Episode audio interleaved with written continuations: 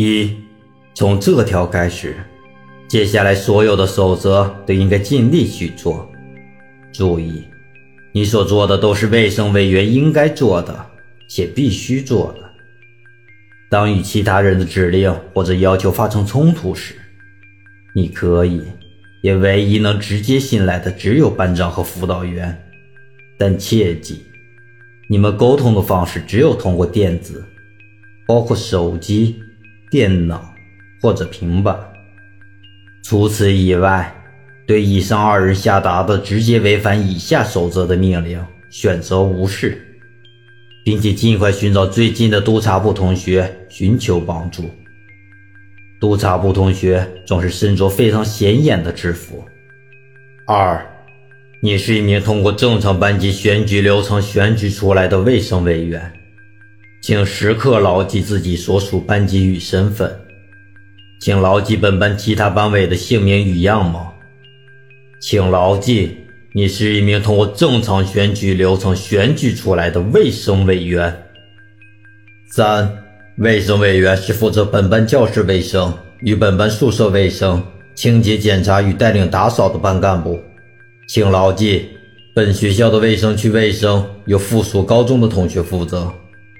如果有老师或者学生会的同学，或者不在劳动周时的任何你的上属老师同学。提出要你带领班级同学去指定卫生区打扫，拒绝他，并且要求他带来二年级学院文件。如果他带来了，则按照下四五条处理。四，如果对方带来了二年级学院要求的文件，不要忙于答应对方，更不要去寻找其他班委商议，他们无权介入你的职责工作。请主动寻找最近的督察部同学。并且要求他们在此文件上签字，他们会呼叫他们的管理老师来检查并签字。如果对方确认无误后签字了，请确认对方签下的名字与对方的工牌名字一致。五，在以上条件满足后，可以前往指定卫生区带领同学打扫卫生，但是切记，请在打扫卫生时。时刻确认有督察部的同学在附近巡视监管，如果没有，请立刻组织并清点同学带回。如果发生同学增加或者减少的现象，不要慌张，保持镇定，将这些视为正常的，并按照本守则第六条去做。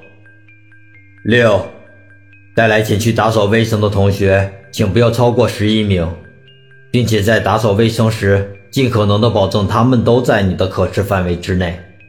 如果发生督察部同学消失或者同学消失增加的情况，立刻组织同学带回，并且在电子工具上联系辅导员汇报情况。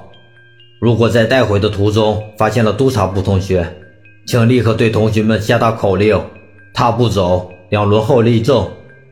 如果大家服从口令并且照做，请向督察部同学汇报情况。并且跟随督察部同学寻找消失的同学。